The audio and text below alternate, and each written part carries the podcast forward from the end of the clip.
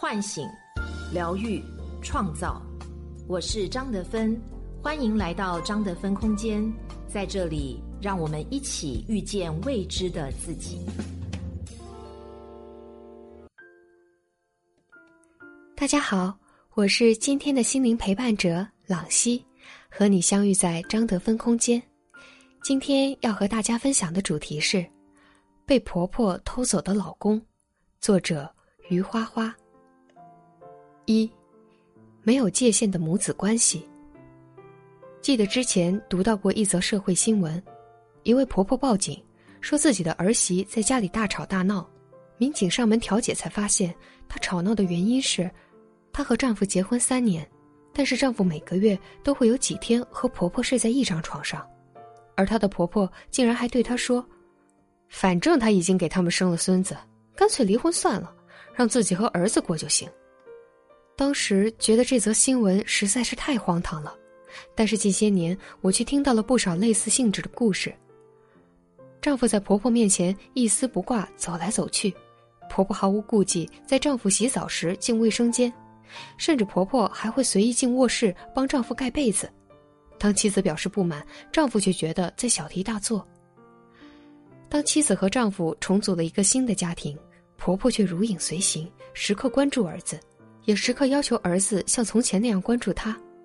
这样的亲密关系反而显得儿媳是一个外来者。不得不说，这种现象说到底是因为太多男孩子依旧和母亲处于共生关系。而界限意识依旧十分模糊。二，父亲的缺席是母子共生的元凶。在中国关系中，婆媳关系是被大家讨论最多的，很少听到有人抱怨说和自己的公公不和。在很多故事中，公公的角色似乎都是隐形的，而这也正反映出不健康的母子共生关系和原生家庭中男性权威角色的缺失有很大的关系。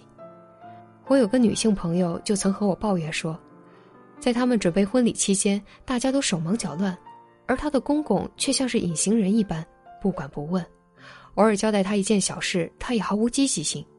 她说，公公平时在家什么也不管，家务也不做，近些年来家里的重要决策都是丈夫和婆婆商量的。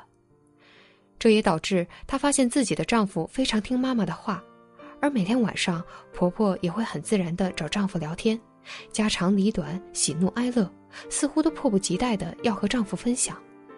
她无奈地说：“如果她的婆婆和公公有话聊，那么婆婆可能就不会放这么多的注意力在自己的丈夫身上了。”心理学家武志红曾经说过：“父亲角色的重要性在于能够让孩子和母亲的分离更加容易。在三岁之前，婴儿和母亲都处于亲密的共生关系。”而三岁之后，父母的责任是要鼓励孩子走向新的生活。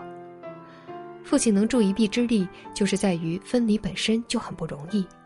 先是母亲不舍得放手，再是孩子对于外部世界充满了恐惧。这时候，父亲作为妻子的陪伴者，可以和他一起见证孩子的独立，减少妻子的担忧。而在孩子心中，父亲又是第一个外部世界的象征。他们建立规则，帮孩子化解敌意。是孩子内化于心中的强者形象。不过，很多时候，男性角色的缺失，并不是因为他不愿意承担责任。当夫妻双方的亲密关系在岁月的洗礼中冷淡下来，生活重心发生变化，缺乏安全感的女性会对丈夫偶然的疏远不知所措。于是，他们将自己的注意力转移到孩子身上，在那里，他们会获得掌控感，却也由此将自己的丈夫越推越远。当男性感受到家庭的忽视，他们会从外界寻找依托感，比如将更多的重心放在工作上，而在家庭中慢慢习惯于扮演工具人的角色。如此一来，母子的关系也会越陷越深，分离也越来越难。三，媳妇嫁给了婆婆。当孩子长大，只有从对父母的依赖之中独立出来，他才能作为一个成熟的个体进入社会。而始终和母亲共生在一起的孩子，却深陷于粘稠的爱之中，无法挣脱。这样的孩子，即使长大了，组建了新的家庭，只要母亲在身旁，他们就会退化到对母亲的依赖中。他们习惯于寻求母亲的庇护，习惯于作为被照顾者，而如果当妻子和母亲之间发生矛盾，他们要么会帮着母亲说话，要么选择沉默，将尴尬的处境交由母亲处理。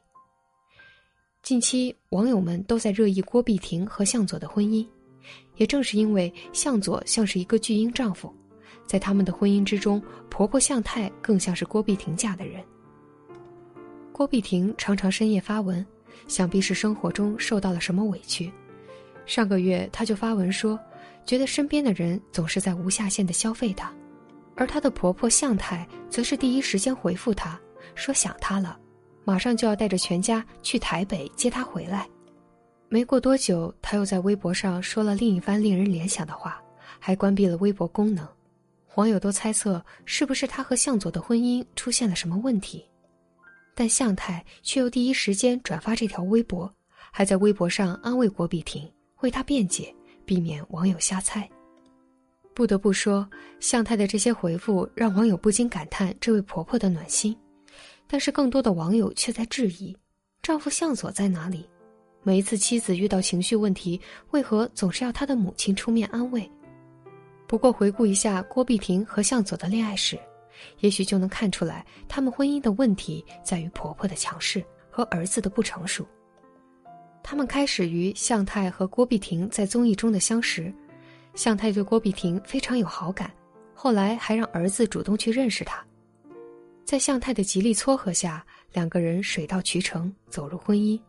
不过向佐的隐形也许正说明，他的选择主要是基于母亲对郭碧婷的喜爱，他躲在母亲的背后过的是母亲安排好的生活，所以他不主动也缺乏热情，本质上。他对母亲言听计从。不过，我想郭碧婷目前还是幸运的，因为有一个疼她的婆婆。但是，想有一天婆婆开始对她挑剔，她的丈夫不一定会站出来维护她，而是会选择跟随母亲的立场，或者是保持沉默。在如此母子依然共生的状态之中，儿子大都会回避承担相应的责任，于是嫁进来的女方更容易觉得自己是个外人，是个第三者。是个不重要的配角，这样失衡家庭关系的源头是丈夫没能成熟到关注到妻子的感受，能够心理断乳进入新家庭；再进一步是婆婆也从未放手。四，原生家庭的分离是新生家庭的界限。在很多家庭中，婆婆和媳妇总是相处不好，还有一个很大的原因是家庭成员的界限感不清晰。首先，当婆婆搬到同一个屋檐下，却硬是把儿子的家当成自己的家，指指点点，尝试控制一切，婆婆与媳妇争当女主人。心理学家陈海贤就曾经分析说，其实婆婆和媳妇的争吵永远不是为了某件具体的事情，争吵的核心是家庭角色，是为了证明谁是这个家庭的女主人。之前，婆婆和妈妈综艺中。林志颖的妈妈就总是对陈若仪挑挑拣拣，陈若仪为了哄婆婆开心，给婆婆买了一堆衣服，结果婆婆不是说季节不合适，就是说自己太胖穿的不好看。婆婆还要求陈若仪学做菜，还说她穿短裤不礼貌。婆婆的挑剔也正是想要宣示她的主权，她要求自己的儿子听她的话，也希望儿媳也能顺从她。以此证明自己在新家庭中的地位，但是实际上，她却打破了这个新生家庭的平衡。严重时，婆婆和儿媳还会发展成抢夺丈夫注意力的竞争者。其次，新家庭的丈夫需要意识到，自己将大部分重心转移到新的家庭之中，因为他有了新的身份，是丈夫，是父亲，而不再是原生家庭中儿子的角色。虽然这个转变和认识是循序渐进的，但夫妻双方都要拥有勇气脱离原生家庭，进入新家庭。陈海贤曾建议说，当妻子和婆婆之间有意见不合，丈夫应该站在妻子这一边，以此向自己的母亲宣告，妻子是这个家庭中的女主人。我们可以再看看婆婆和妈妈中麦迪娜和江潮这一对，麦迪娜让孩子坐在地板上玩。好奇之下，拿起了妈妈的拖鞋，婆婆马上冲过去把拖鞋夺过来。因为婆婆有洁癖，她嫌地板不干净，让孩子在上面爬来爬去很脏，但麦迪娜却认为这没有什么问题，男孩子从小就不应该太娇气。而这时候，江潮的反应却非常被动，他根本没有参与和表态，只是待在旁边一言不发。后来他在采访中说，他帮谁都觉得不对，而且这也不是什么很大的事情。江潮的事不关己，不选立场，只会让自己的母亲和妻子之间的隔阂加深。根据陈海贤的观点，丈夫要站在妻子这一边，是因为夫妻是新生家庭的主要子系统。只有双方的感情维持稳定，这个家才是稳定的。而如果任意一方和自己的孩子结盟，或是和原生家庭结盟，孤立了另外一方，那么这个子系统就会失去稳定。所以说，只有界限意识，才有可能打破婆婆和丈夫之间不健康的共生关系。五，我想婆婆和儿媳相处难题的钥匙大多在丈夫手里。只有他发现妻子和孩子需要他的保护与支持，他才有机会从男孩成为男人。永远和母亲共生在一起的男人，总是逃到母亲怀抱中的男人。看似生活的简单，却早晚要丢了自己。如果你正为此而苦恼，我建议你循序渐进，和丈夫先从物理空间上和婆婆保持距离，避免同住一个屋檐下。这可能是从共生关系中脱离出来的机会。如果你们有了孩子，尝试多让他和孩子一起玩，发现父亲的角色，承担保护和输出，他会变得独立和成熟。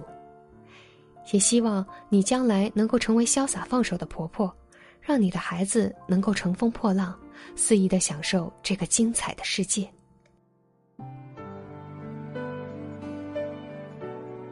我是张德芬，如果你想和我有更多的交流和互动。欢迎搜索关注微信公众号“张德芬空间”，心灵之路上，我会和你一起成长。